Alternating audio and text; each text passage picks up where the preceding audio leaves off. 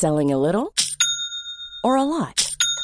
Shopify helps you do your thing however you cha-ching. Shopify is the global commerce platform that helps you sell at every stage of your business. From the launch your online shop stage to the first real life store stage, all the way to the did we just hit a million orders stage. Shopify is there to help you grow. Shopify helps you turn browsers into buyers with the internet's best converting checkout. 36% better on average compared to other leading commerce platforms because businesses that grow grow with Shopify. Get a $1 per month trial period at shopify.com/work. shopify.com/work. Eu sou Mário Persona e essas são as respostas que eu dei aos que me perguntaram sobre a Bíblia. Você perdeu sua comunhão com Deus e agora quer saber o que fazer? A resposta é simples: volte. Volte, sim. É o que nós fazemos quando nós entramos por uma rua errada ou passamos do endereço que estávamos procurando. A gente volta. Nós simplesmente voltamos assim, ainda que isso vá nos custar algum tempo, esforços, aborrecimentos, mas é muito pior se continuar indo na direção errada, contrária a Deus. Quem convida é o mesmo Jesus em quem um dia você creu e a quem um dia você prometeu que ele seria o seu Senhor para toda a sua vida. É, e Jesus lhes disse: Eu sou o pão da vida. Aquele que vem a mim não terá fome, e quem crê em mim nunca terá sede. Tudo que o Pai me dá virá a mim, e o que vem a mim de maneira nenhuma o lançarei fora. João 6, 35 a 37. Por que, que você tem medo? Você pensa o quê? Que ele vai rejeitar você? Que ele vai desprezar você? Que ele vai zombar de você? Não. Isso os homens fazem, mas não Cristo. Não. Que convite de amor é esse que Cristo nos faz? O mundo nos, nos faz muito, muitos convites e ele promete, o mundo promete uma paz que é fundamentada em coisas efêmeras, que não duram uma vida. Mas o Senhor oferece algo que não passa, que nunca termina. Deixo-vos a paz, a minha paz vos dou. Não vou lá dou como o mundo a dá. João 14, 27. Eu li uma vez que Abraham Lincoln, que foi presidente dos Estados Unidos, quando ele foi eleito para ser presidente, ele se preparava para embarcar no trem que o levaria a Washington. Isso aconteceu no século XIX. Uh, então ele virando-se para a multidão que o acompanhara até a estação e esperava dele um belo discurso, ele disse apenas isto: Certo rei ordenou aos seus sábios que escrevessem uma frase que pudesse ser usada em qualquer ocasião.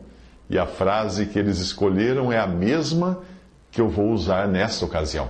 A frase é: Isto também é passageiro. Muitas vezes nós somos tentados a voltar ao mundo, vivendo à sua maneira, desfrutando das suas ilusórias vantagens. Assim desejavam também os israelitas durante a peregrinação no deserto, quando eles ficaram enjoados do maná. Aquilo que no princípio tinha para eles o sabor de mel, em Êxodo 16:31, mais tarde parecia ter o intragável sabor de azeite fresco. Números 11:8. Eles se lamentavam, dizendo: Quem nos dará carne a comer? Lembramos-nos dos peixes que no Egito comíamos de graça, e dos pepinos, e dos melões, e dos porrós, e das cebolas, e dos alhos. Mas agora nossa alma se seca, coisa alguma há senão este maná diante dos nossos olhos. Números 11, de 4 a 6. Quanto engano! esse lamento deles. No Egito eles não passavam de escravos, pois os egípcios faziam servir os filhos de Israel com durezas. Assim eles fizeram amargar a vida com dura servidão em barro e em tijolos e com todo o trabalho no campo, como fala Êxodo 1, versículos 13 e 14. O mesmo ocorre conosco. Logo nós nos esquecemos de que éramos escravos de Satanás e queremos voltar ao nosso estado anterior, achando que comíamos de graça. que triste engano.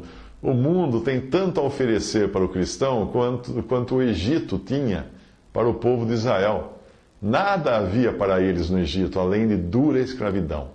Do mesmo modo como o povo de Israel foi liberto da escravidão após uma noite de juízo que se abateu sobre o Egito e poupou apenas os que pela fé aplicaram o sangue de um cordeiro imolado nas ombreiras, uh, nas ombreiras de suas portas, nós também fomos libertados, porém pelo sangue de Cristo.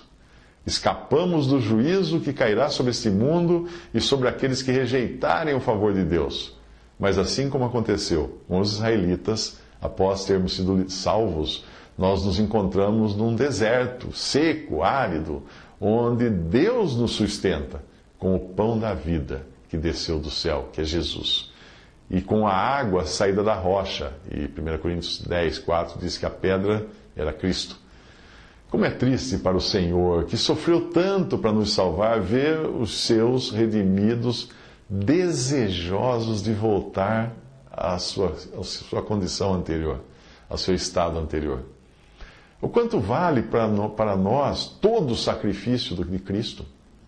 Os nossos olhos sempre se ocupam com aquilo que parece ser de maior valor para nós.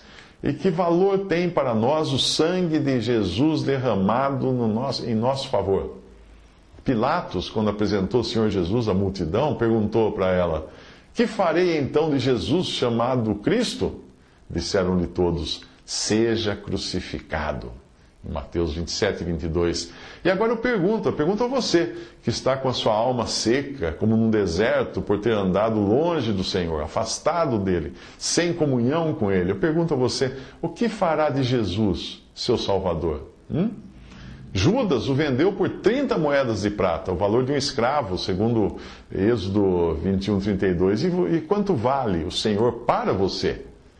Haverá alguma coisa neste mundo, ou mesmo o mundo inteiro, cujo valor exceda o daquele que deu a sua vida por você? Se você se afastou de Jesus, saiba que ele não se afastou de você. Como o filho pródigo de Lucas 15, 11, você deve já ter percebido que este mundo só pode lhe oferecer comida de porcos. Mas o Pai está esperando por você de braços abertos, desejoso de lhe dar o melhor, o pão da vida. Portanto, volte agora. Volte agora mesmo. Confesse a Ele o seu pecado e, ainda que você deseje culpar a outros por seu afastamento, botar culpa em todos, todo mundo, é com o Pai que você interrompeu sua comunhão. E é com Ele que você deve se reconciliar em primeiro lugar. Veja nessa passagem com quem você está tratando e qual é a disposição que ele tem para com aqueles que lhe pertencem. Preste atenção. Tomei-os pelos seus braços, mas não conheceram que eu os curava. Atraí-os com cordas humanas, com cordas de amor, e fui para eles como os que tiram o jugo de sobre as suas queixadas, e lhes dei mantimento. Oséias 11, de 3 a 4. Visite respondi.com.br. Visite 3minutos.net.